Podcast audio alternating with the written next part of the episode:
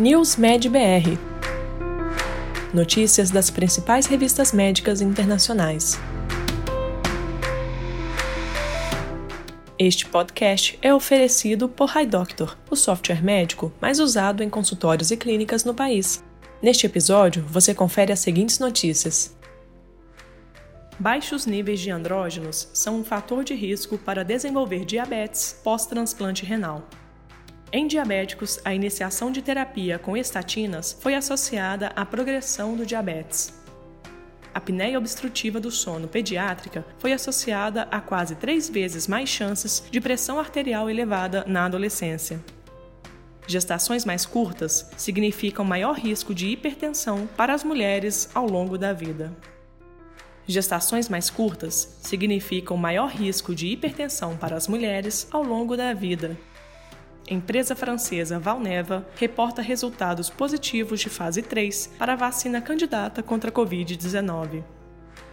Tratamento precoce para Covid-19 com sotrovimab reduziu o risco de progressão da doença aumento da prevalência e do fardo global de transtornos depressivos e de ansiedade devido à pandemia de Covid-19.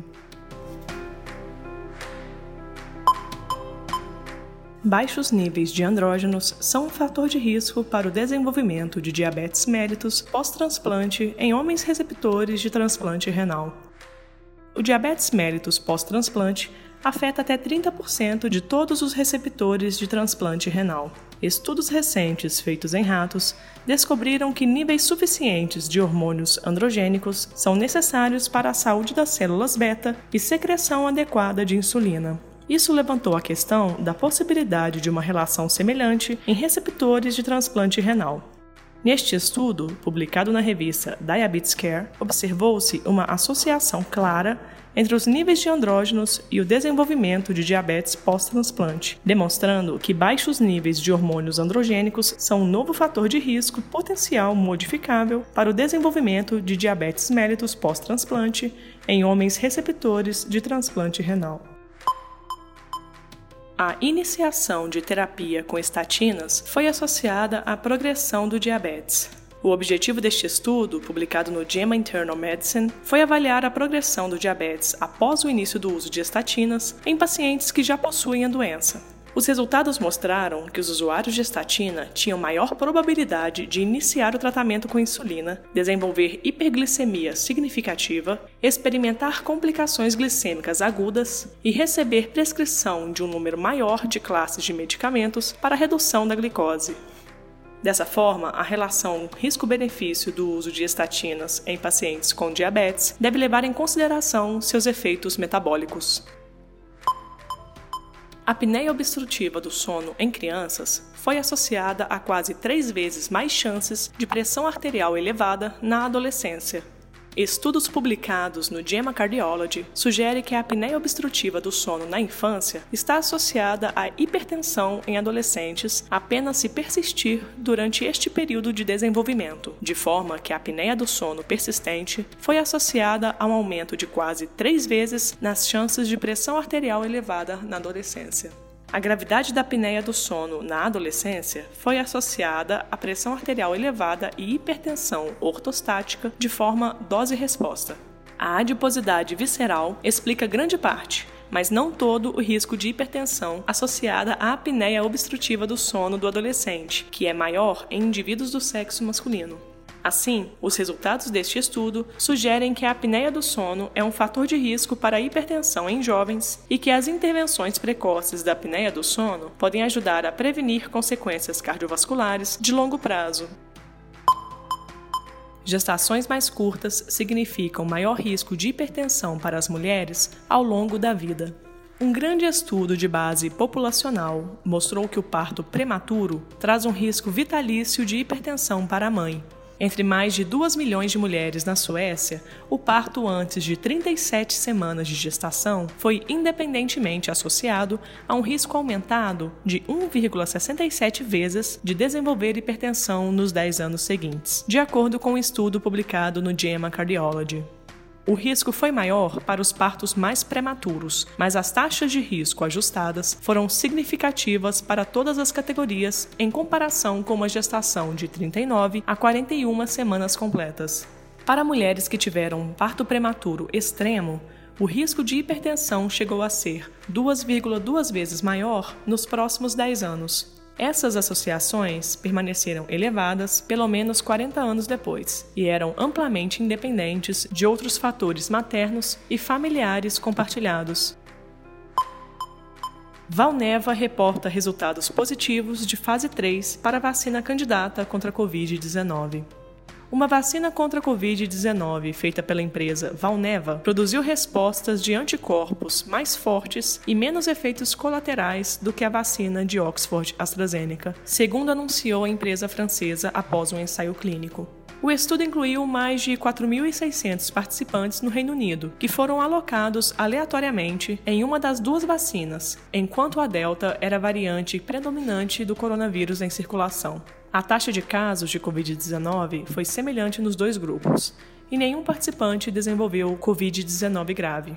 A vacina experimental da Valneva, chamada VLA 2001, consiste em partículas virais inteiras inativadas em combinação com dois adjuvantes, que são drogas administradas para aumentar a resposta imunológica. A vacina VLA 2001 atendeu com sucesso os dois desfechos coprimários, níveis superiores de concentrações de anticorpos neutralizantes em comparação com a vacina da AstraZeneca e taxa de soroconversão de anticorpos neutralizantes acima de 95%. A vacina da Valneva induziu respostas de célula T amplas e foi bem tolerada, demonstrando um melhor perfil de tolerabilidade estatisticamente significativo em comparação com a vacina de comparação ativa. Tratamento precoce para Covid-19 com Sotrovimab, um anticorpo neutralizante de SARS-CoV-2, reduziu o risco de progressão da doença. Sotrovimab é um anticorpo monoclonal de pansarbecovírus desenvolvido para prevenir a progressão da Covid-19 em pacientes de alto risco no início do curso da doença. Em estudo publicado pelo The New England Journal of Medicine, entre os pacientes de alto risco com Covid-19 leve a moderada, o sotrovimab reduziu o risco de progressão da doença. Na análise provisória pré-especificada, que inclui uma população com a intenção de tratar 583 pacientes, sendo 291 no grupo de sotrovimab e 292 no grupo do placebo, três pacientes, que corresponde a 1%, no grupo do sotrovimab, em comparação com 21 pacientes no grupo placebo, que representa 7%, tiveram progressão da doença, levando à hospitalização ou morte. Nenhum sinal de segurança foi identificado. O Sotrovimab está autorizado para uso nos Estados Unidos sob uma autorização de uso emergencial para o tratamento da Covid-19 leve a moderada em pacientes adultos e pediátricos, com 12 anos de idade ou mais e pesando pelo menos 40 quilos, com resultados positivos do teste viral direto de SARS-CoV-2 e que estão em alto risco de progressão para Covid-19 grave, incluindo hospitalização ou morte. No Brasil, a Anvisa também aprovou o uso emergencial do medicamento. Estudo identifica aumento da prevalência e do fardo global de transtornos depressivos e de ansiedade devido à pandemia de Covid-19. O surgimento da pandemia de Covid-19 criou um ambiente onde muitos determinantes da saúde mental precária são exacerbados. Neste estudo, publicado pelo The Lancet, objetivou-se quantificar o impacto da pandemia sobre a prevalência e o fardo do transtorno depressivo maior e dos transtornos de ansiedade em nível global em 2020 dois indicadores de impacto da Covid-19, especificamente as taxas de infecção diária e reduções na mobilidade humana, foram associados ao aumento da prevalência de transtorno depressivo maior e de transtornos de ansiedade. Estima-se um adicional de 53,2 milhões de casos de transtorno depressivo maior globalmente devido à pandemia de Covid-19, o que equivale a um aumento de 27,6%. Também se estima 76,2 milhões de casos adicionais de transtorno de ansiedade em todo o mundo, um aumento de 25,6%. Essa pandemia criou uma urgência cada vez maior para fortalecer os sistemas de saúde mental na maioria dos países. Você ouviu mais um podcast News Med BR, te atualizando sobre as principais publicações da área de saúde. Continue se informando em nosso site news.med.br. Até a próxima! Este podcast foi oferecido por HiDoctor, o software médico mais usado em consultórios e clínicas no país.